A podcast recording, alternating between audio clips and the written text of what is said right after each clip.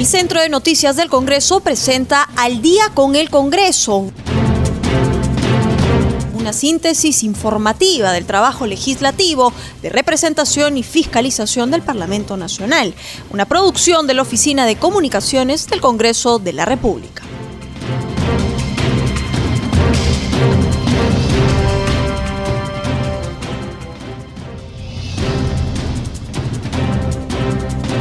¿Cómo están amigos? Muy buenas noches. Ya estamos en el programa Al Día con el Congreso. Los saluda Rómulo Vargas y estoy en compañía de Anaís Uceda. Anaís, ¿cómo estás? Tenemos un gran invitado esta noche en el programa. Así es, Rómulo, y también un saludo a todos nuestros oyentes de CNS Radio y de Radio Nacional que nos sintonizan a esta hora.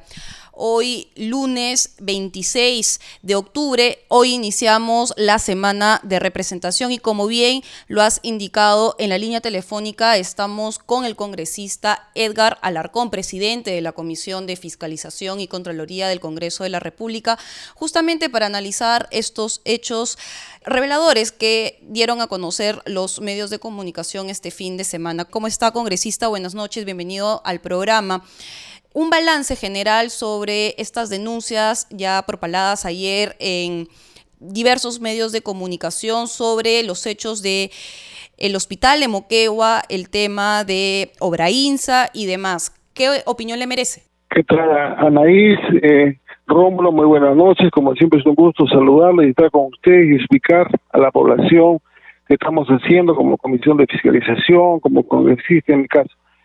Eh, sí, pues eh, semana a semana vemos cómo se siguen acumulando los las denuncias en este caso en este caso son ya las eh, las manifestaciones que, que, van rindiendo los colaboradores ante la fiscalía eh, seis colaboradores que al final coinciden en lo mismo que el señor Martín Vizcarra habría recibido en, total dos millones trescientos mil soles eh, como coima no como coima por haber eh, firmado contratos y favorecido pues en la contratación de dos empresas constructoras que es IPSA y Obraíza por la construcción del hospital de Moquegua y la el entubamiento de las pampas de, de las lomas de hilo cuando era él era gobernador de Moquegua.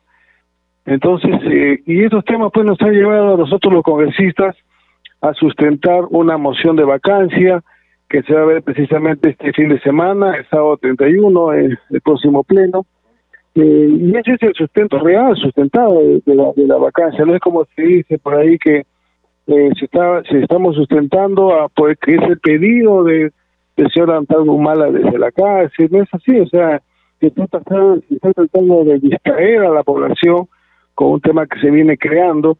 Incluso allá el señor Antonio Humala será trasladado como una sanción preventiva a otro penal que es Piedras Gordas 1, con la con el supuesto de que en esta semana de evaluación, el, justo coincide el sábado también, que estarían dándole cuál es la decisión de la sanción que podría ser enviarlo al penal de, de Chayapalca en Puno, ¿no? Congresista Alarcón, muy buenas noches. Y en torno a este último video que ha salido publicado ¿no? en los medios de comunicación sobre el amigo y ex ministro de Agricultura, José Hernández, como nuevo colaborador eficaz, ¿no le dificulta más al presidente Vizcarra el tema de los vínculos no con Obraínsa y, IXA.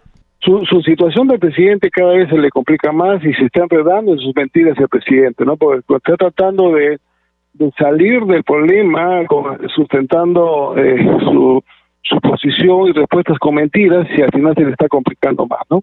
Sabemos que el señor Hernández con su empresa, que es una empresa que su, su expertise y su especialidad es la supervisión de obras, no solamente ha apoyado o ha supervisado las obras de Martín Vizcarra en la gestión de PPK, tiene un promedio de contratación al año de, de, PPK y Martín Vizcarra un promedio de contratación al año de 10 millones en diferentes obras. Algunas cuestionadas, yo recuerdo cuando estuve en la Contraloría, verificamos la, la construcción del Hospital del Niño de San Borja, supervisor de obra también fue la empresa del señor Hernández, se cuestionó la supervisión, que no, que no hubo la debida información pero siempre hemos tenido limitaciones para determinar las responsabilidades del supervisor, porque si revisamos la ley de contrataciones, los supervisores de obras es como una especie de un tercero que al final no se le incluye en los informes porque en la ley no, no se le identifica responsabilidades, ¿no? Pero ellos son los que al final autorizan los adicionales, las ampliaciones, las modificaciones, y muchos de ellos a veces metidos dentro de, los ilícitos y la corrupción.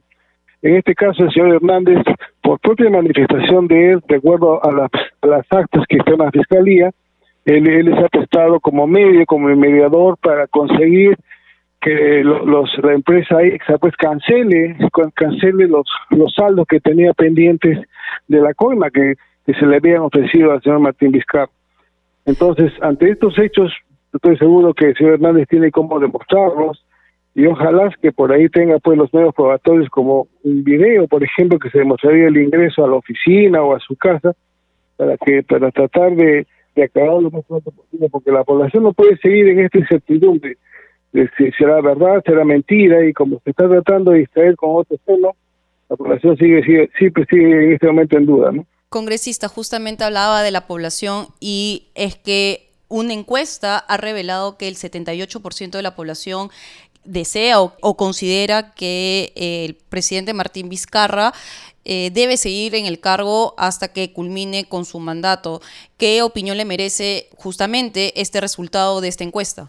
lamentable este resultado de esta encuesta porque la verdad no dicen lo que es la realidad.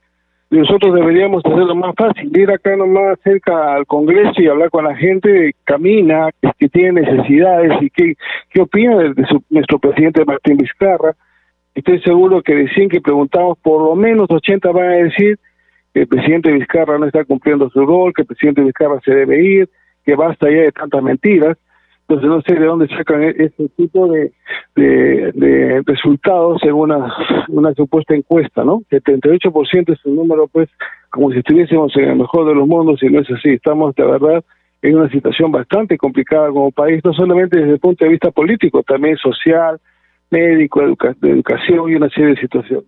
Congresista Larcón, ¿y qué opina sobre las pugnas entre la Fiscalía Anticorrupción y la de Lavajato y las declaraciones de la fiscal Ábalos que plantea que las investigaciones al presidente Vizcarra se hagan después de 28 de julio del 2021. En realidad, eh, para hacer una investigación no necesitamos que el presidente Vizcarra pues deje, deje o culmine su mandato el 28 de julio del 2021.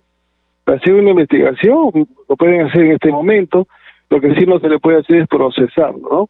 Pero internamente en la Fiscalía se nota claramente que hay una especie de de pugnas que la, la, fiscal o la titular habría pedido, había perdido ya cierta liderazgo con grupos internos dentro de la fiscalía y ellos basados en su autonomía, su independencia que tienen y las responsabilidades como tienen cada cada fiscalía especializada están actuando, ¿no?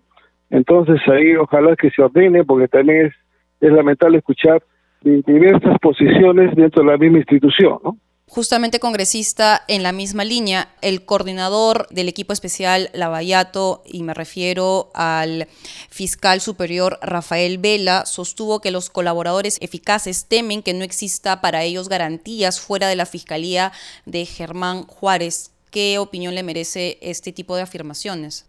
Bien, yo creo que un colaborador, estando dando las facilidades ante cualquier fiscalía anticorrupción o cualquier fiscalía, dependiendo del delito que se investigue, tiene que sentirse, eh, digamos, asegurado, que tiene eh, y con las garantías, porque cuando uno entra a esa institución se, se, se, estima que lo que está buscando ahí es, la justicia y, no podemos estar, digamos, o las personas que están sujetas a investigación no pueden estar eh, a la expectativa quién es el que va a liderar el grupo, si lo que digo se va a tomar en cuenta o no, si, me van a dar garantías o no.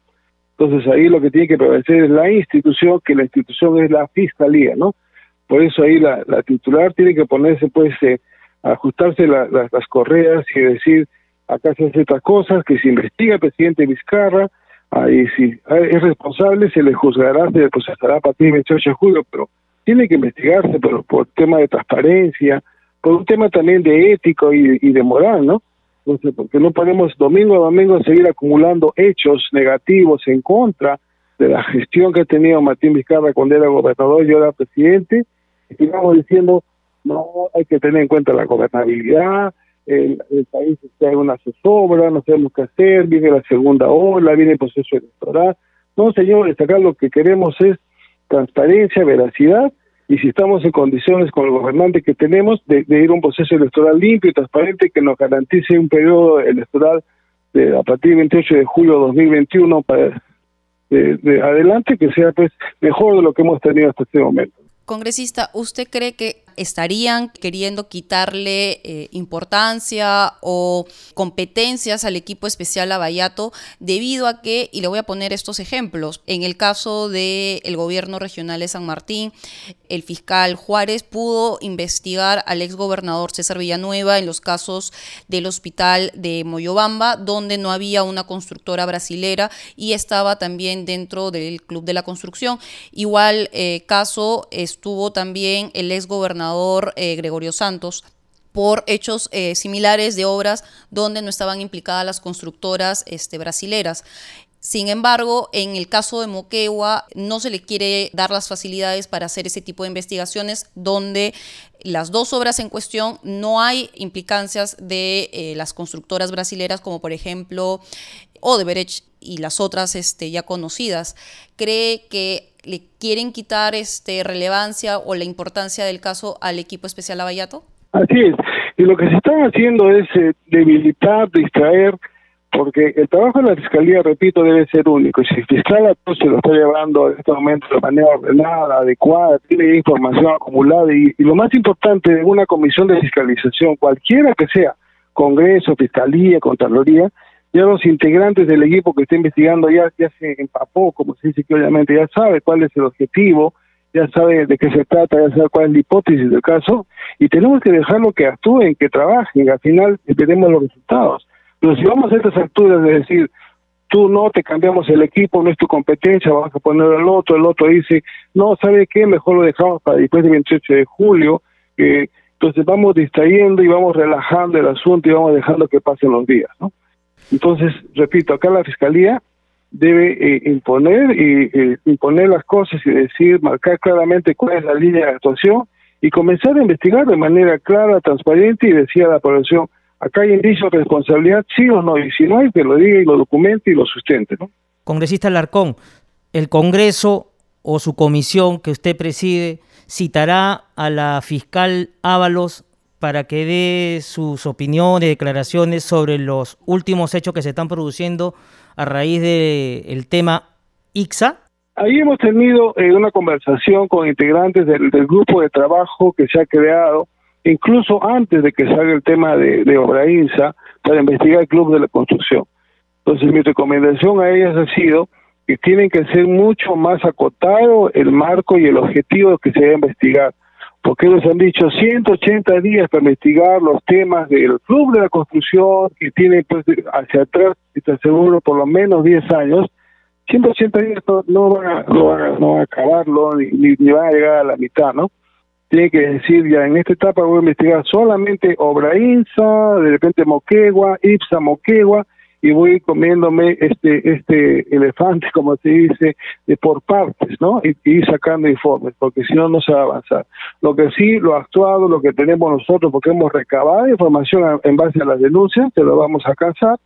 Es más, mañana, martes, yo voy a estar eh, en, en Moquegua, en Moquegua levantando información, o sea, un poco eh, contrastando lo que ya tengo y le voy a alcanzar este grupo para que siga, para que sirva elementos iniciales para que su trabajo que están empezando, ¿no?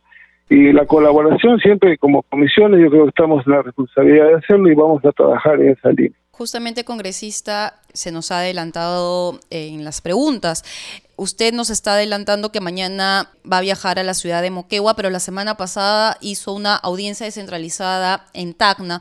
¿Nos puede dar algunos alcances, algunos balances de qué información ha encontrado en esta ciudad fronteriza de nuestro país? Tal como estuve hace ya dos semanas en Piura, la semana pasada hemos estado en Tacna, en Tacna tenemos un grupo de trabajo de la Comisión de Fiscalización que está investigando la construcción del Hospital Mayor de Tacna, que es el Hospital Hipólito Unanue, una obra contratada en el año 2015 con, por 286 millones de soles, que debería estar culminada incluso en base a las adendas a, en julio de 2019, y lo que tenemos ahora es una obra paralizada, abandonada, con un, adelante, un adelanto financiero de casi el 80% y un adelanto físico de obra de casi 30%. Entonces, nuevamente, nos han sorprendido, nos han tomado el pelo, Y lo peor de todo es que eh, si yo calculo cuánto se ha gastado en lo que es el cemento, la estructura avanzada, no llega ni a 100 millones y le hemos dado 220 millones a esta empresa. Y en esta situación de emergencia sanitaria no hubiese servido mucho si este hospital de, de hubiese sido entregado en julio del 2019.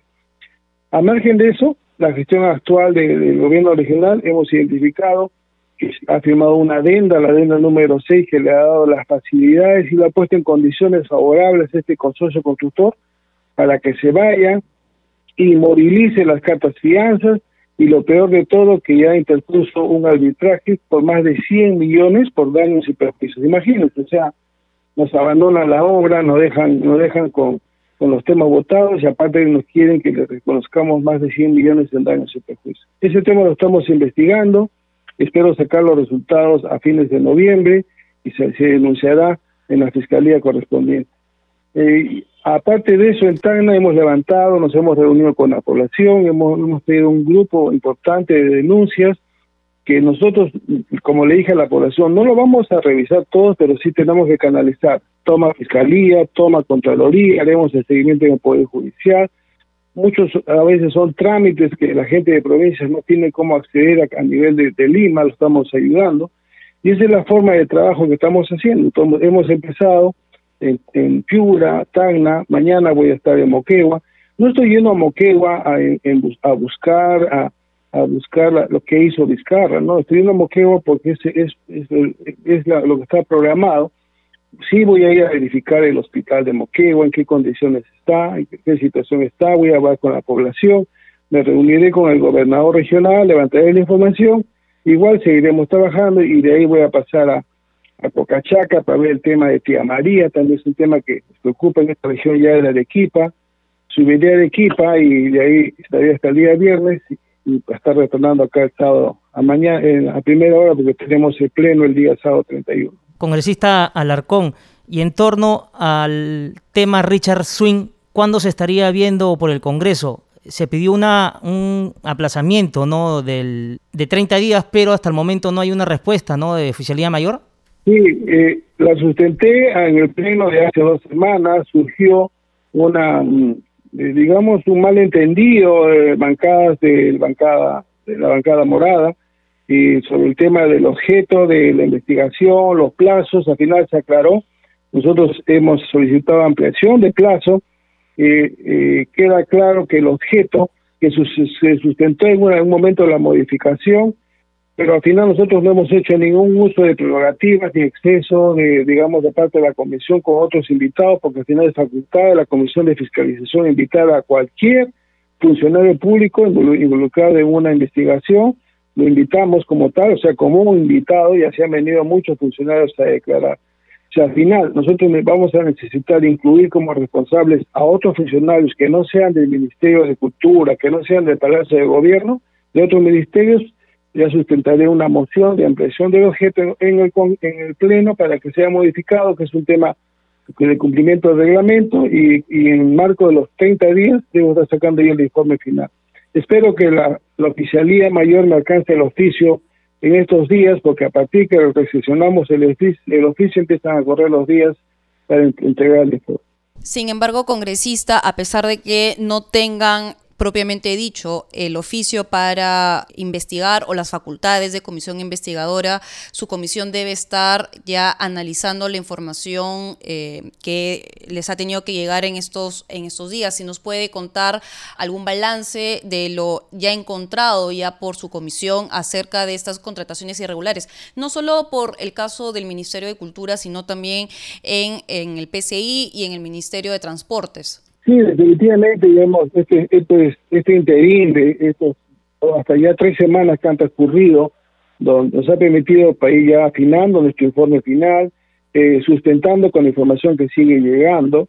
Eh, como le dije ya algunas semanas, eh, nosotros tenemos clarísimo que al margen de la responsabilidad administrativa por la contratación, que no cumple el perfil, que los términos de referencia se han hecho a la medida, este, este tema se repite en varias instituciones del Estado y el tema de fondo es que se estaría utilizando, pues, se estaría utilizando de manera eh, eh, desproporcionada, eh, irresponsable de la ley de contrataciones cuando se hablamos de la exoneración de un proceso de contratación, contratación cuando son servicios menores a ocho unidades impositivas tributarias.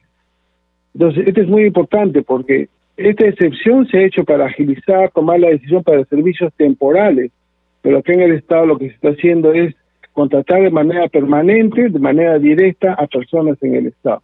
Y por eso dije, eh, hasta ese momento en el informe preliminar, cuando levantamos información de cultura, agricultura, vivienda y transporte, había 1.100 millones en esta modalidad de contratación. 1.100 millones desde el año 2018, 19 y lo que va del año 2020.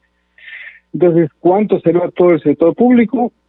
Deben ser varios miles de millones más. Esta información sigue llegando vamos, pero no estamos diciendo que son contrataciones irregulares, o se está mal utilizando la ley de contrataciones porque esto se ha hecho para hacer temas excepcionales, no utilizarlos de manera permanente y frecuente, lo que está haciendo ahora, lo que se está haciendo ahora en el Estado. Congresista, estos 1.100 millones es en el lapso de cuántos años?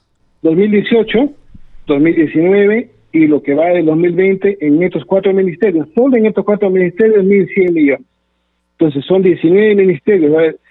Sigue llegando información, le aseguro que va a llegar, vamos a llegar pues a 5 mil millones en estos 18, 19 y 20. Entonces por eso tenemos que concluir al final que es decir, vamos a modificar la ley de contrataciones del Congreso, solicitar que se ponga candados, ¿no?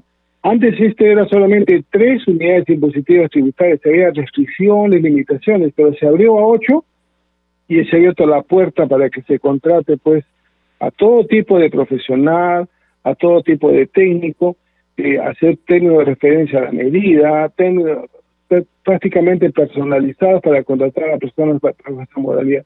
Y a donde vamos, ¿ah? gobierno regional, gobierno local, me dicen, todos me dicen, así se está contratando. Quiero contratar a un amigo, ¿cuál es su perfil? Hazle su técnico de referencia de acuerdo a su perfil y se le contrata, y la ley lo permite porque estamos exonerados. Congresista Alarcón, el presidente del Consejo de Ministros, Walter Martos, ha salido a decir a los medios de comunicación que la moción de vacancia busca colocar un gobierno permisivo a intereses de algunos congresistas. Esto a raíz, pues, no de las mociones que se vienen presentando en el legislativo. Sí, eh, yo percibo y siento que eso tiene pues un mensaje, ¿no? Alarcón quiere la vacancia porque no quiere que lo que lo investiguen en la subcomisión de acusaciones constitucionales, cosa que no es así. Yo estoy esperando que la, la permanente autorice ya la, la, la, puesta en debate que ha pedido mis casos en la subcomisión, porque estoy seguro que cuando me llame este, esta subcomisión yo lo voy a sustentar, voy a ir con mi abogado y demostrar que yo tengo la razón, tengo la verdad. Pero a margen de eso, yo creo que el Premier eh, debería ser un poco, eh, él es un ex militar que está formado en valores, en la ética, y más bien él debería renunciar, y debería renunciar porque está, está de alguna manera eh, apoyando una situación que claramente se ve que es una situación irregular e ilegal, y dar un, claro ejemplo al país con su renuncia que no va a permitir que se siga manejando las cosas así.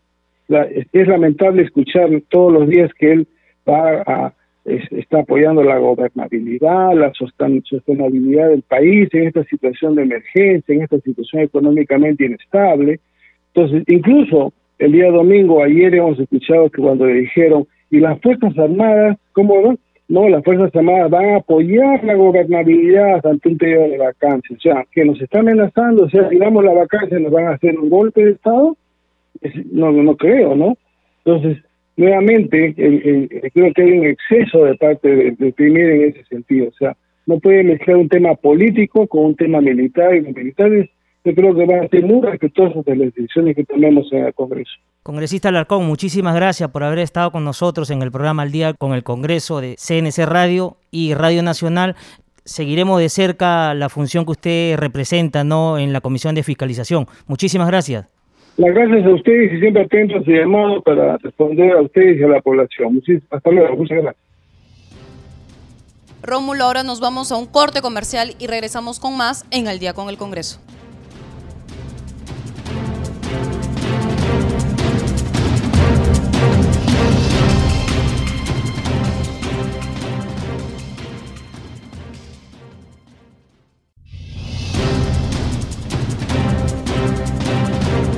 Estamos de regreso en Al día con el Congreso Rómulo. El Congreso de la República se ha decidido en eh, hacer la gran reforma al sistema pensionario.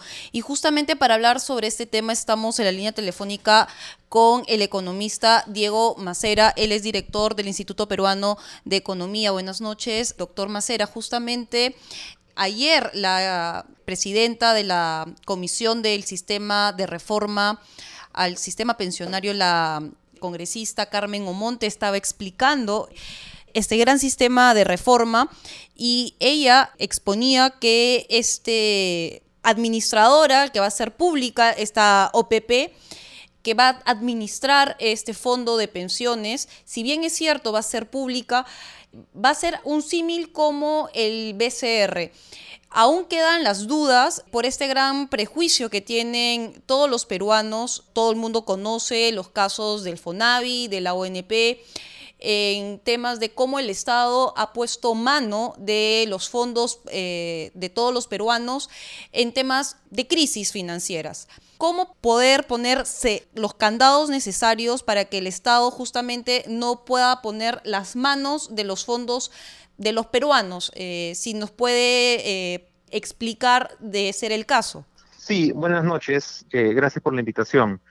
comparto la, preocupación que, señala eh, la verdad es que, o sea, estamos pasando en, eh, la práctica, ¿no? De un, eh, una suerte, pues, de, oligopolio privado a un, monopolio público, por lo menos en lo que respecta varias de las funciones que cumplían la, las AFP de un lado y la SUNAT con la ONP de la otra en, lo que respecta a la, afiliación, a lo que respecta a recaudación, eh, eventual cobranza, eh, ¿no? el contacto con, los afiliados. Eh, esto pasaría a ser parte de la OPP según ha estado planteada la, propuesta de la comisión que lidera la congresista Monte. Y ahí yo insisto en que sí comparto este escepticismo sobre la labor que puede hacer el Estado, eh, que si, la puede hacer mejor o no de lo que lo han venido eh, haciendo hoy eh, los privados, básicamente a través de una, de una FPNet, ¿no? Que, que, con los problemas que pueda, que pueda haber tenido, funcionaba razonablemente bien. entiendo que la parte de la propuesta de la comisión es que esos fondos se vayan a licitar, ¿no? que vayan a ser gestionados por, por privados, ¿no? Eso está, eso está bien. Eh, pero claro, la preocupación subsiste porque el dinero va necesariamente en este esquema a pasar por, eh, primero por la administración pública. ¿No? Eh, entonces, claro, acá siempre está pues la tentación de que estos recursos se puedan eh, disponer de una manera quizá más, más política que técnica. Eh, ¿no? Eso, es una, eso es una de las preocupaciones. Y la otra es que simplemente sea una administración eh, poco eficiente. ¿no? Y esto termina perjudicando al, al afiliado, muchos de los cuales han elegido que quien sea que administre sus pensiones es, tiene, será privado. ¿no? Porque recordemos que por lo menos en el esquema hoy es opcional, ¿no? Si yo quiero que me administre mis pensiones eh, la ONP, ¿no? En el caso público, o, o, quiero que sea una AFP en el caso de los privados. Ahora, hay, a ver, hay eh, todavía eh, mucho por definir sobre cómo va a funcionar exactamente la ONP. Entiendo que la comisión ha pedido o va a pedir una ampliación de plazo eh, parece que de un par de meses, eh, ¿no? para ir afinando más detalles. Entonces, en este proceso eh, se puede ir cambiando algunos de, de los componentes, esperemos para mejor. y respecto de tu pregunta concreta de cómo se puede ir, digamos, en esa estructura, si ya está así, cómo la podemos ir blindando, hay diferentes sistemas. yo, yo creo que es un pecar un poco de optimismo pensar que puede ser como el BCR, eh. Eh, eh, hay una institucionalidad, una tradición del Banco Central de Reserva que, es, que es difícil de replicar, no imposible, pero muy difícil de replicar. Em, y, claro, si pudiéramos hacer que todas las instituciones públicas pues tuvieran el nivel de competencia del BCR, ya lo hubiéramos hecho. Señor Macera, muy buenas noches. Eh, la congresista Omonte señala que la creación del organismo público de pensiones, OPP, generaría la mayor rentabilidad y los mayores beneficios para los pensionistas peruanos. ¿Usted opina lo mismo? Ah, la verdad que no, estoy seguro eh, cuál es la, base del argumento. Eh, no, digamos, no, no, no, puedo decir necesariamente sí o no. Habría que ver qué cosas terminan haciendo. Eh, pero creo que sí es, sí es importante desmitificar un poco el, sistema actual. O sea, a ver, con, con, las limitaciones y los problemas que puede haber tenido el, el sistema privado, ¿no? Las AFPs, eh, la verdad es que la rentabilidad que han logrado es, eh, ha sido bastante buena. ¿no? Hoy, de, los, ¿no? de, todo el fondo administrado, más de la mitad corresponde a, rentabilidad. Eh, ¿no? Y, el resto son los aportes directos. Entonces, ha habido una buena historia de, rentabilidad en, en, las AFPs y las comisiones han ido cayendo, ¿no? Hoy día ya tienes comisiones que están en 0% de saldo eh, y me parece que un poquito más de 0.8 en, perdón, 0%, en flujo y 0.8 en, en, saldo, ¿no? Eh, que empiezan ya a ser eh, comisiones ¿no? competitivas y la, la, expectativa es que esto siga cayendo, ¿no? De repente a nivel pues de 0.7, 0.6 eventualmente, un poco va a depender de la regulación.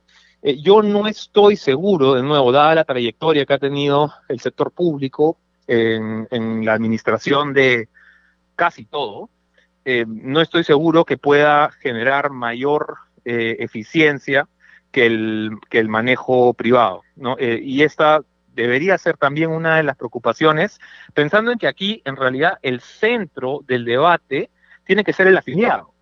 ¿no? Aquí, a ver, el, el, el, fondo de esto es que el que se tiene que ver beneficiado son las personas, el afiliado. Entonces, todo gira alrededor de cómo hacemos em, mejor el sistema para que los afiliados al final puedan recibir una mayor pensión. ¿No? Y cuando hablamos de los afiliados, ¿no? y esto es una parte del debate en la cual creo que no estamos prestando mucha atención, pero que es fundamental, estamos hablando en realidad hoy día, como está el sistema, de muy pocas personas. ¿no? El sistema concebido como, como está hoy día eh, involucra eh, a muy poca gente eh, que, y, por consiguiente, claro, el, financiamiento que tiene directo es bajo. Eh, el gran reto de esta reforma, digamos, más allá de si es público, si es privado, PP, AFP, ONP, el, el gran reto de esta reforma es cómo incluimos a más gente en el sistema. ¿no? A, a, esa gran mayoría que o es informal o es independiente, ¿no? que no está aportando mes a mes, ¿no? en un mes promedio eh, nos aporta entre el 25 y el 30% de las personas que trabajan. Eh, y la idea, por supuesto, es poder ampliar esto para no seguir hablando sobre reformas pues, que le importan a, un cuarto de la población. Creo que eso es absolutamente fundamental eh, y, se ha, y, no, la atención se ha, se ha desviado un poco de ese asunto. Así es, este doctor Macera, y esa es eh, parte de la discusión. Si vemos en Chile, el sistema pensionario abarca a más del 80%, mientras que en nuestro país a las justas abarca entre un 20 y un 30%, y realmente la discusión está justamente en ese, en ese mercado, en ese 20 y 30%, y no estamos mirando el panorama y abriendo justamente los ojos a ese mercado informal que hoy en este contexto de pandemia fueron los más afectados que quienes no han tenido justamente que comer y justamente la reactivación económica y todo el contexto, vuelvo a decir, de pandemia les ha afectado duramente. Y justamente, ¿qué hacer para abrir el sistema pensionario para ellos? Mira, hay varias alternativas que se han estado, se ha estado evaluando. Em, a ver, una de ellas, eh, ¿no? que es que se usa en otros países, es tener un sistema más como de copago, no se, llama, eh, no, se dicen matching también, en, español eh, traduzcámoslo a copago, eh, que consiste en que, digamos, si yo decido, yo soy un trabajador, digamos, independiente, ¿no? Yo no tengo obligación de cotizar. Y yo decido voluntariamente aportar por e, este mes, no sé, 100, 100 soles a mi, a mi fondo previsional, ¿no? a, mi cuenta. Si yo aporto 100 soles voluntariamente, de repente el Estado me pone en mi cuenta otros 50, por decir cualquier cosa. Entonces yo termino teniendo no 100, sino 150 en mi cuenta de capitalización, ¿no? 50 extra que me puso el, el, Estado, ¿no? Que es como mi incentivo, este copago, ¿no? Para que yo tenga, para que yo esté este, más predispuesto a aportar. esto puede funcionar en, una, en un contexto en el que la mayoría de personas no tienen obligatoriedad, pues. O sea, en, un contexto en que, la en que se tiene que convencer a las personas de que aporten, una, un esquema de copago puede ser atractivo.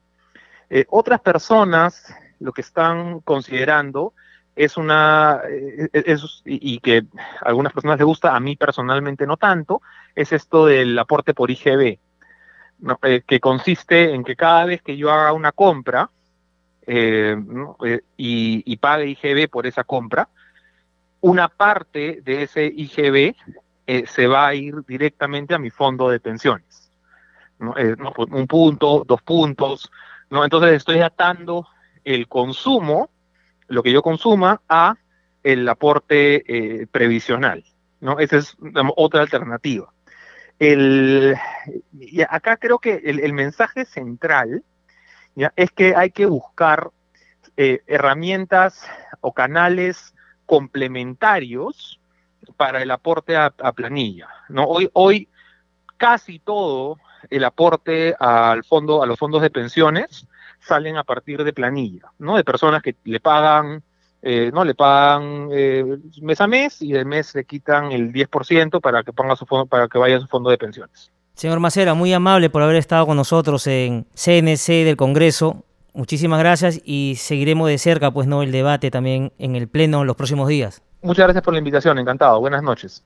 Rómulo, este domingo en nuestro país vecino, en Chile, se ganó mayoritariamente con un 78% un plebiscito donde los chilenos van a tener que cambiar su constitución. Justamente para hablar sobre estos temas estamos en la línea telefónica con el internacionalista Miguel Ángel Rodríguez Mackey para que nos explique qué significa este plebiscito, las consecuencias, pero sobre todo qué implicancias van a tener toda vez que en nuestro país un sector de nuestra política, un, sector de agrupaciones políticas piden una asamblea constituyente para cambiar nuestra constitución política.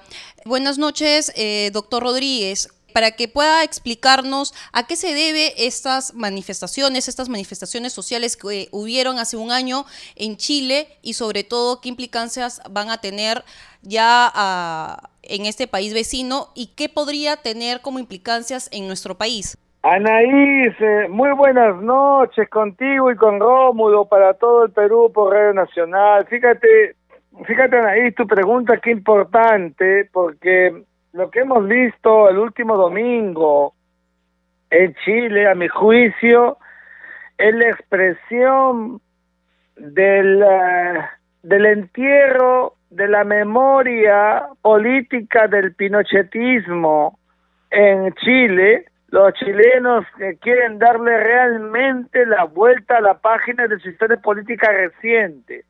Por tanto, es más que la constitución política que en 1980 dio Pinochet y en segundo lugar eh, las heridas que produjo esta dictadura acarreó evidentemente violación de derechos humanos que los gobiernos eh, posteriores al plebiscito de 1989 no pudieron cambiar, es decir, el gobierno de Eduardo Frey, de Patricio Elvin, eh, Ricardo Lagos y Bachelet, eh, no hubo la unidad que Chile quería, esa no fue, digamos, la consecuencia esperada, porque el pinochetismo no heredó unidad, pero también es verdad que la gente le ha dicho no a la constitución, porque no hubo la redistribución de la riqueza que esperaban los chilenos.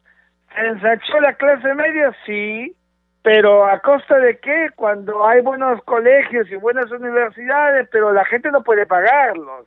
Entonces creo que los chilenos ahora que han eh, dicho no a la constitución del año 80 y por tanto eh, habrá otra elección para que sea por unos constituyentes 155 en paridad la mitad varones y la mitad mujeres por los que tengan el trabajo ad hoc dedicado esa exclusividad a darle a Chile una nueva constitución política que la deberá trabajar por 10 meses para que luego sea otra vez objeto de otro plebiscito. Tú decías que aquí en el Perú hay algunas voces que están pidiendo también el cambio de la constitución. Bueno, en el Perú somos muy reactivos. Eh, es decir, reaccionamos luego de lo que pasa en otro país y no es comparable la realidad peruana a la chilena. Mira, lo que ha acontecido en Chile, este cambio en la constitución, es eh, la consecuencia de muchos muertos que produjo los levantamientos armados, eh, las manifestaciones eh, de la gente, etcétera, en el octubre del año pasado, las revueltas es lo que te quiero decir. Y esto ha originado que la gente quería una vuelta a la página porque la constitución no decía redistribución de la riqueza. En cambio, en el Perú, por favor, seamos claros, la constitución de 1993 es prácticamente una copia de la del año 79. Ha habido mejoramientos, como suele haber en toda constitución política, pero el problema de la redistribución de la riqueza en el Perú no depende de la constitución, como sí pasó en Chile, sino de política pública, que es un tema distinto. Entonces, yo creo que los peruanos más bien deberíamos concentrarnos en nuestros políticos en asegurar que lleguemos bien a las elecciones del 11 de abril, superar la pandemia, un trabajo conjunto en equipo de poder ejecutivo, legislativo, judicial. Ahí está nuestra concentración máxima y no en querer cambiar una constitución que nos ha venido dando con esos eh, eh, esas reformas que ha tenido en el camino, pues los mejoramientos que corresponden para la historia de nuestro país. Doctor Rodríguez Mackey, muy buenas noches. Doctor, este plebiscito también ha dejado el gran desafío ¿no? de incorporar el 20% que ha sido derrotado ¿no? en la Constitución de Chile. Sin duda alguna, Rómulo, buenas noches. Efectivamente, es un 20% de los eh, de los chilenos eh, de la votación de la intención que solamente dijeron que rechazaban cambiarla. Por lo tanto el mapa de las aspiraciones políticas chilenas es que prácticamente todo Chile quería una nueva constitución. Entonces eh, el, el cambio será cualitativo jurídicamente socialmente eh, que era lo que esperaban los chilenos. Mira, Chile era una bomba de tiempo y la revuelta de octubre del año pasado dieron cuenta de esa revuelta. Un país convulso. Pinochet no hizo nada para promover la conciliación nacional. En realidad, eh, debió hacerlo, repito, los gobiernos que siguieron, sobre todo los gobiernos socialistas. Ninguno hizo nada y entonces Chile se convirtió en una bomba de tiempo. Ahora, con esta nueva constitución, yo creo que tendrá que venir la calma, la quietud, pero al mismo tiempo la enorme responsabilidad chilena de mantener el modelo que le dio éxito a Chile con crecimiento y desarrollo, jactándose en América Latina de un per cápita que ningún país de la región ha tenido. Entonces, ahí están los nuevos retos que tendrán que eh, los chilenos el 11 de abril seguramente vamos a ver un tablero de constituyentes también por la mitad, es decir, de la derecha y de la izquierda chilenas, con el objeto de darle una constitución de sincretismo, es decir, de mm, que tenga de las dos eh, vertientes, de una economía de mercado, pero también de una visión planificada. ¿Cómo se llama eso? En conjugación, economía social de mercado, para que los extremos no prosperen y siempre pensando en el mejor equilibrio para los países. Justamente, doctor Rodríguez Mackey, parte de las revueltas del año pasado se debieron a los incrementos desmesurados para algunos chilenos, por ejemplo, en el consumo de luz, en el consumo también del transporte eh, masivo, pero también en las injusticias del sistema pensionario. Sistema pensionario que nosotros en el Perú hemos copiado y que hoy en el Perú queremos reformar. ¿Cómo hacer, por ejemplo, en el caso peruano y en Chile es parte también de la discusión que ahora eh, supongo también van a tener que, ver. En el Perú queremos retomar, pareciera, creo yo, en un sistema medio mixto en el que queremos regresar para que el Estado vuelva a controlar o administrar los fondos de las pensiones de todos los peruanos. ¿Es esto posible? ¿Es esto viable? ¿Es esto lo adecuado? ¿O de nuevo vamos a fracasar como en gestiones anteriores? Fíjate, Anaís, eh, yo en ese tema tendría mucho cuidado porque mm, eh, las concentraciones de dinero de los eh, futuros de las gentes, ponerlas todo en el aparato del Estado, comprenderás que el Estado es tan vulnerable en la historia de cualquier país del mundo que sería muy riesgoso. Yo creo que el Perú tiene dos sistemas, el sistema de, de pensiones que maneja la ONP y el sistema de las AFPs. Y estos sistemas que le dieron importante proceso para que uno voluntariamente elija, pues eh, eh, eh, debería mantenerse el sistema privado porque la concentración en uno solo y más en el Estado eh, no es bueno. El Estado no debe convertirse en un Estado acaparador, gigantesco. Hay que buscar siempre eh, que el recreo de la participación privada, que está garantizado, como sabes, hay detrás todo un aparato funcional. Eh, además se da en gran parte de los países del planeta. La corriente esta que ha habido en Chile, el problema de, de, de las AFP en Chile, más bien ha pasado por otro asunto que no es que no es el cuestionamiento si el dinero de las gentes, de los trabajadores debe estar o no en manos privadas, sino de los malos procesos que no le han permitido a la gente al final contar con una cantidad de dinero que les permita una vida digna. Y eso es un tema que supera las AFPs tiene que ver con el modelo. Por eso en Chile están haciendo una reforma que van a emprender con la nueva constitución para buscar que la redistribución de la riqueza, incluso de aquello que la gente gana y tiene que guardar eh, para su vida eh, futura, cuando deje de trabajar, pues sea digno. No ha estado siendo así en Chile. Los chilenos han estado viviendo una burbuja Clase media grande, sí, pero ¿de qué le vale tener una clase media grande cuando tienen buenos colegios y buenas universidades, pero no tienen cómo pagarlo? ¿Te das cuenta? Entonces ahí está el asunto central, a mi juicio, que la nueva constitución de Chile tendrá que contemplar en su tema de fondo.